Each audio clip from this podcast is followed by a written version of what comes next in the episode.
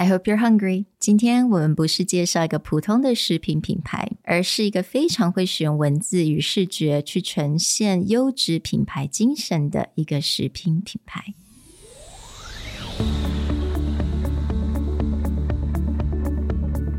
Hello，欢迎来到 Executive Plus 主管与沟通力的 Podcast。I'm Sherry, an educator, certified coach, and style enthusiast. 我相信专业有效的沟通是语言跟逻辑的完美结合。 And I'm Nick, a startup consultant, corporate trainer, and late night gaming junkie. I believe great communication requires the right mindset and solid frameworks. 我们希望带给大家职场英语的技能、跨文化沟通技巧与其他能帮助您成为出色领导者的工具。Join us each week as we share our experience, research, and methodologies to take your communication and language skills from good to great.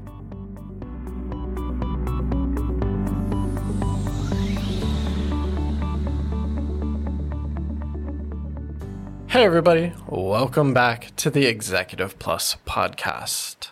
In June, we've talked a lot about the language of luxury and looked at fashion brands or premium technology. Today, we want to talk about a really good example of how someone can take a consumer brand and make it sound luxury.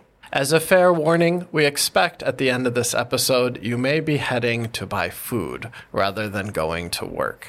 and that's because we're going to talk about cheese. Mm. And not just any cheese, artisan cheese. Mm. If you have the chance, crack open some good cheese and a bottle of wine, and let's dive into how do you make cheese sound luxurious? Mm. Now, to make this episode possible, I have to thank Andrew for actually mentioning this brand. But actually, your friend has no idea that we're doing this. So, so it's actually your friend is working in this cheese company, right? Yeah, yeah. 跟大家讲一点，这是我大学非常要好的朋友。然后我们其实失联还蛮多年的。他是美国人，然后因为我大学在那个 Wisconsin University of Wisconsin Madison 嘛，就是 Wisconsin 的州立大学。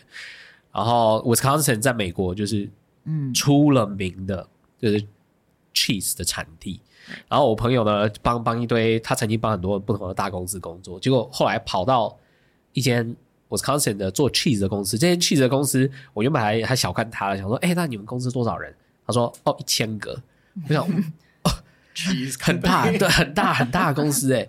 然后他的公司名称叫做 Sartori，S A R T O R I。嗯，呃，听听这个 episode 的时候，你们也可以去找 Sartori cheese，然后看他们的网站。and follow along。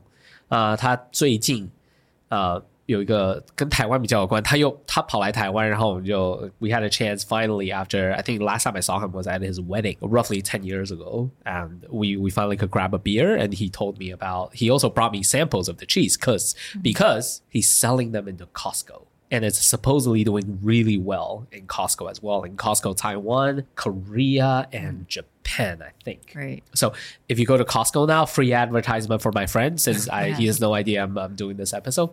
Yeah, if you go to Costco, you can find Sartori cheese. But just the fact that they're going into Costco mm.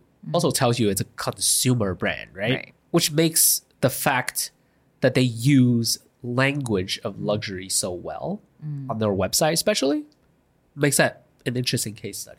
Absolutely，因为最近我们都在讨论如何要让你的听起来、说起来、写起来，听起来像很 expensive。那我们都会参考了很多 premium luxury brand 这些奢侈品牌。但是呢，cheese，尤其是在 Costco 你就可以买得到 cheese，它是一个你每一个人都可以买得到的。但是呢，我们看了它的 website 之后，我们就发现，wow。 they did a, such a good job making it so premium and just beautiful. So we're gonna dive into the website today. 所以大家可以可以的话，不再开车的话，你可以打开它的 website. Let's dive in together. From the very start, the moment you open the page, the copywriting, the language, and the wording choice stands out because you would think cheese, right? What words usually come to mind? Like, oh, delicious or healthy or mm. natural. This would be the normal angle people take. But because this cheese is supposed to evoke a feeling of like master craftsman, They actually start by their very first line is artisan cheese for all. And from that very beginning, you get that balance from it's fancy, but it's for everybody. But it still sounds quite luxurious. Artisan cheese for all. And then as soon as you go to the second paragraph, handcrafted since 1939. So now you're bringing in that other thing we've talked about with luxury copywriting, the heritage feel, right? Handcrafted, 1939. You feel, oh, there's history, master works put into this kind of cheese. Yeah, and I actually plan on inviting my friend, try to invite him onto our podcast to talk about this because I believe he was he was basically the first one to go into that company and say, "Hey, I think our product really has global potential." Mm. Whereas the company was really focused on, I mean, f- since 1939, they were focused on making cheese and selling within the United States hmm. as a premium brand within the US. But my friend took it international. So I wonder if they changed the language. Probably not, but they probably made it just like artisan cheese. When you see artisan, 为什么这个东西 luxurious 就是因为 artisan 是通常你想象是几个人，很少数的人用手在做的，嗯所以 by definition，少数的几个人用手在做就不能很大众化嘛，对不对？但是他却他却把它变成 artisan cheese for all，、等于是把它 democratize，、然后他一直提到 generational，在那个 handcrafted since 1939底下，他有说 at Sartori our family has cultivated artisanal cheese。From Wisconsin farms for over four generations，他们不断的提到这个 four generation，、就是我们已经做很久很久了。那我们也知道，从 old European heritage luxury brands，、当你做一件事情做很久很久很久很久，就会感觉越来越 luxurious。 Exactly. I mean, I think for luxury brands to be established, they have to talk about, again, like the heritage Nick mentioned, culture, History. 那这边它全部马上都已经包括在这边了，而且它用的字我也蛮喜欢，它用刚刚大家讲的 artisanal。或者是 cultivate，而这些字都有一点，就是听起来就是非常的 premium，而且是一个有一点点好像稍微遥不可及，但是 again it is cheese for all。他们还做了另外一件事情，我觉得蛮有趣的，就是它的它的很多 cheese 的产品，它跟欧洲的酒的名称绑在一起。cheese 本来就是跟酒要混在一起嘛，Yeah，但是他们好像有把一些酒的味道，嗯，去混到他们的 cheese 里面。所以像有一款 cheese，它的名字就叫做 Merlot。嗯，I'm using the English pronunciation Merlot Merlot Bellavitano，听起来很欧洲，对啊，然后跟酒绑在一起，突然就升级了，对不对？Yeah, and even actually under their featured products, they have another one they called the MontAmoré Cheddar. But if you look at the description, back to this heritage and European feeling, fondly named for our family's homestead in Italy, a beautiful place surrounded by mountain land. So they're using this heritage in multiple ways. This is a generational business. This is around since 1939. Oh, our homestead family comes from the old country back in Italy. They're just using this entire historical context to make you feel like this is not just about the cheese. This is about a family heritage. Right. And that's the exact same language that you will see in the history of Hermes, the history of Louis Vuitton. They will always talk about this. Chanel would be the same. 其实这个提醒我一个，因为有很多听众，尤其是台湾的，可能会觉得说啊，可是人家你看，人家就是有这么这么这么古老的历史啊，他们从一九三九年就已经开始做了。可是我们公司或者我自己，我没有这种历史啊。但其实台湾有很多公司，他们是有背后的故事的，嗯，但他们不知道怎么用。最好的 example 就是 Nick 做的，很早以前做的案子。台湾公司以前是做 race car。They were doing race car drive for it, and then they switched to dental. Hmm. But they never talked about before you got there. They never talked about their story. you have this ability to show hmm. either your capability or the history of things in a way that can speak to your expertise or speak to your generational history. And a lot of Taiwanese companies forget that. They think that if we put like one page that says like established in this year, here's how much money we established with. That's not a story, right? What they're doing here is this is a cheese company, but they're telling a story that makes you feel like, oh, this is a heritage mastercraft brand. And then they pull that throughout. Like through the whole landing page, we've gotten artisan cheese, artisanal, four generations, talking about the history of the family. And that just makes you want to know more about this brand. Not just the cheese, the product itself, but it's like, where does this come from? And I think they do a great job of leading into their about page. They use just three words artistry, imagination, and patience. So you get that artistry again, but then imagination and patience, you're like, what, what does this have to do with cheese? So this is where you start to get into like, okay, how does this get made? What is the story of this company? They do a really good job of drawing you in. 我尤其很喜欢那个字 patience， Yeah. 因为大部分的不会不会想到要用这个字，但是当你在讲 heritage 的时候，尤其 four generations，他们 patience 就代表 这些都是我们慢慢一点一点耕耘出来的。I've never actually I don't know about about Sherry. I'm I'm really interested in what you think because I've never thought of patience as a word of luxury. Well, actually, I mean, if you think about the word haute couture, that is patience, right? Because you're taking the time and making one dress for someone very specific. So I think for luxury, patience and handcraft, that is that both aligns to what luxury, like the idea of luxury and the goal behind luxury. And this kind of brings me into another page of theirs that I really appreciate, where they talk about the craftsmanship of the cheese. This is mm. under their About Us, but they break About Us into like the history of our company, into how we make things. And they do something that I really like, which is they take that three bullet points that we talked about before and they repeat it and switch stuff out. Right. But you see these three words or a combination of these three words show up in multiple places. So at the top of their like master cheese making page, they use passion, artistry, and ingenuity. So they switched out a few of those, but you're still getting like that artistry. But within this, back to what Sherry was talking about with the idea of patience. And what does that mean for the creation? They have this great paragraph where they say all of our master cheesemakers spent over a decade making cheese in Wisconsin, studying their craft and extensively honing their skill in the rigorous Wisconsin Master Cheesemaker program to earn their prestigious title. So back to this idea of patience. This is not something that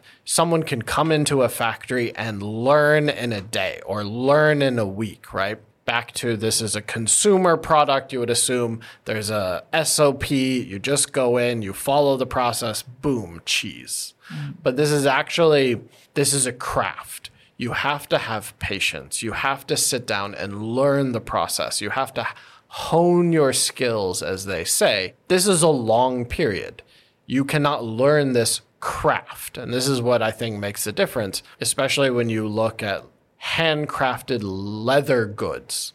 You would assume this takes someone forever. Or we think about like expensive Japanese handcrafted silverware, pottery, anything that is just handmade. They're taking that same idea and applying it to cheese. Patience is something that applies to this. You cannot learn it overnight. 而且我也非常喜欢 这里面的几个字。我觉得其实有很多台湾的公司，因为台湾很有很多公司真的是深耕他们的技术或者他们的产品，然后他们对 customer 的 dedication 深耕很久。所以 studying my craft, studying our craft, being dedicated, devoted to our craft. That's a sentence that a lot of companies can use, but maybe sometimes they don't know how to use it. I would say that, like in Taiwan, and maybe that's just because there's a lot of tech industry, efficiency. Everyone's like, we are the Yeah. most efficient, we're the most cost effective. These are the type of words you use over and over again. And but you're losing that's like maybe efficiency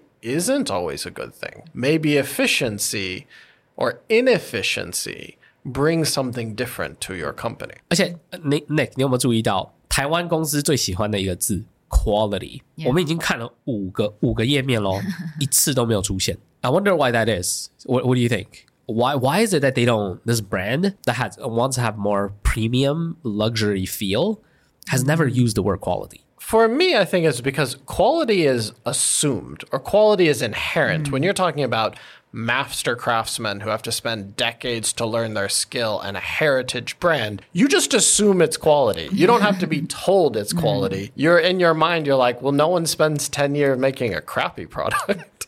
And I think it makes sense because if I just say, hey, I make quality products and I give you absolutely no example, then everyone will question it. But if I just show you what that really means when it comes to quality, then I think this is what exactly what they're doing, right? Actually, if you told me that you make quality products, I'll Mm. assume that you make a consumer product that's very affordable. But if you tell me you make artisanal product, You're like, ooh. artisanal work, I'll be like, okay, I'm paying this. Uh, I'm paying a lot for this. Yeah, this is going to be expensive. Right. But again, it's back to is like now quality is inherently inside.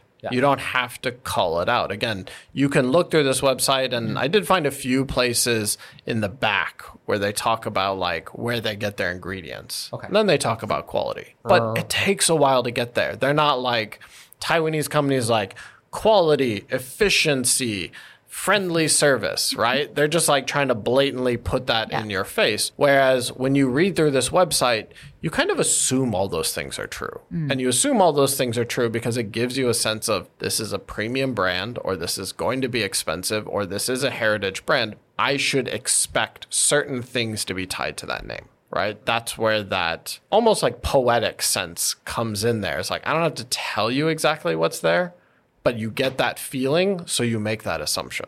And I want to bring up something really, really quickly. 如果大家有到我们 Insight，也就是 EP Insight episode 的话，昨天的 episode 我跟 Carol 录了是 How do you look expensive？但我们特别讲到的就是 PowerPoint design。那其实啊，我发现在这个的 website，它有很多的 example is very consistent with what we talked about。And I'll just bring up like a couple of the points。 那其中一个在我们昨天的 episode 里面，我们提到的就是你要看起来很昂贵的两条件，就是第一个，你一定要考虑到观众。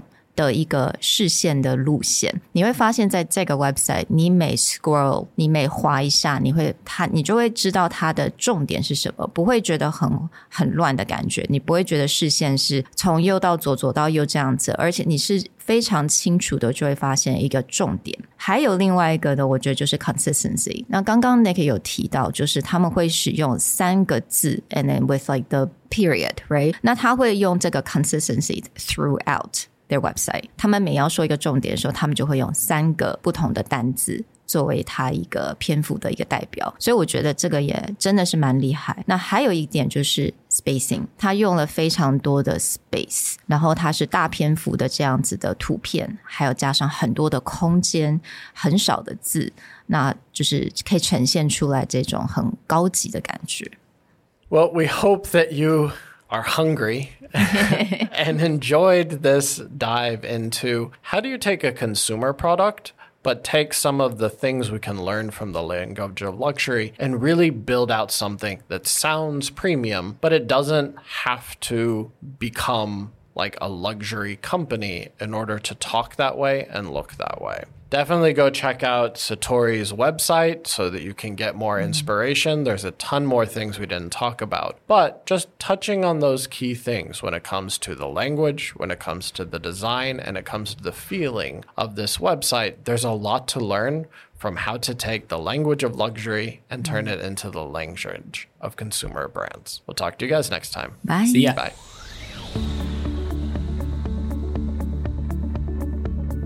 The Executive Plus podcast is a Presentality Group production, produced and hosted by Sherry Fang and Nick Howard.